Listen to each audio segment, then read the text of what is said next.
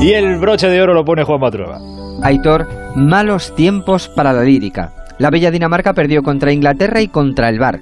El penalti fue penaltito y Boris Johnson está un partido de reinar en Europa después de haberse salido. Los románticos del mundo hubieran querido que los daneses ganaran la copa y que la levantara Eriksen. Habría sido el guion perfecto para una película de sábado por la tarde, toda llena de tipos rubios y paisajes bucólicos. Al final se impone el pragmatismo. Inglaterra buscará su primer título europeo en Wembley, con la amenaza de los maracanazos que en la historia han sido. A los italianos ya los hemos perdonado y el Fratelli de Italia también se cantará con acento español. Ortego será uno de los tenores. Lo dijo Mr. Chip y lo perdemos de vista a menudo.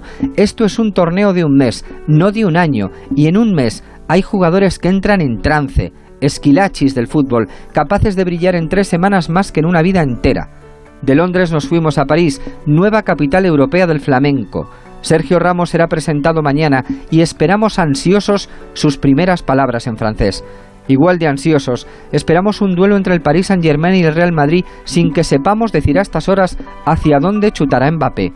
Lo siguiente fue una charla con el padre de Dani Olmo. Hablamos mucho de esta nueva generación de futbolistas y poco de sus progenitores, y sin embargo en ellos está el origen del éxito.